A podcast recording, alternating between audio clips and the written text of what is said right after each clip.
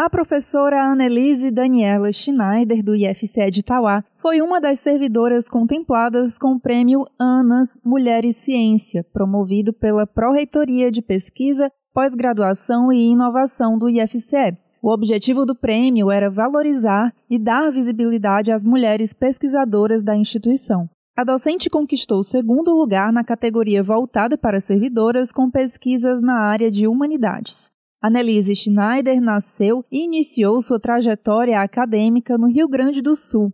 Ainda no primeiro ano da graduação no curso de administração, ela desenvolveu um artigo científico sobre a relação entre as mulheres e o empreendedorismo. Assim nasceu o interesse pela pesquisa e por essa temática desde 2011, quando entrei na graduação, né? Fui fazer administração na UFSM e a partir daí eu lembro que até então eu desenvolvi, juntamente com a minha irmã, né, uh, um artigo científico retratando sobre características empreendedoras das mulheres e destaques do mundo. O artigo virou resumo expandido, posteriormente artigo completo em revista.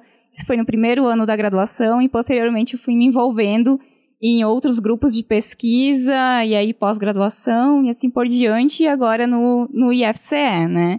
No IFCE, onde leciona desde 2021, a professora já desenvolveu vários trabalhos de impacto regional. Por meio do programa PIBIC Júnior, ela estudou características das empreendedoras rurais do sertão dos Inhamuns. Realizou também o projeto de extensão Administração Rural para além da sala de aula e atuou no programa Clusters Regionais de Inovação do Governo do Estado para solucionar dificuldades de empreendimentos liderados por mulheres da região de Tauá. Atualmente, a Annelise coordena o projeto Empoderamento Financeiro para Mulheres Empreendedoras.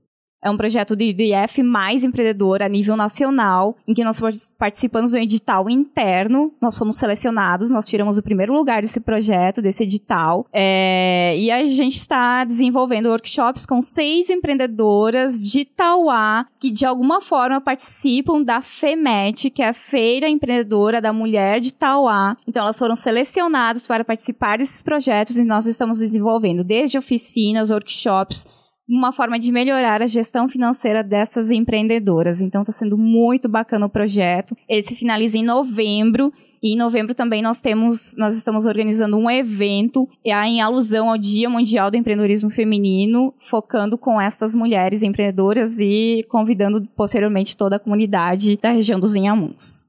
A comissão responsável pela avaliação das inscrições do Prêmio ANAS levou em consideração a contribuição das pesquisadoras em projetos com impacto social e o caráter inovador, criativo e relevante dos trabalhos. O resultado da premiação foi anunciado no dia 7 de agosto e a professora Annelise Schneider foi contemplada com ajuda de custo e diárias para participar de eventos científicos nacionais, para ela, ter alcançado o segundo lugar foi uma consequência de anos de trabalho e da confiança das empreendedoras que fizeram parte da sua jornada acadêmica.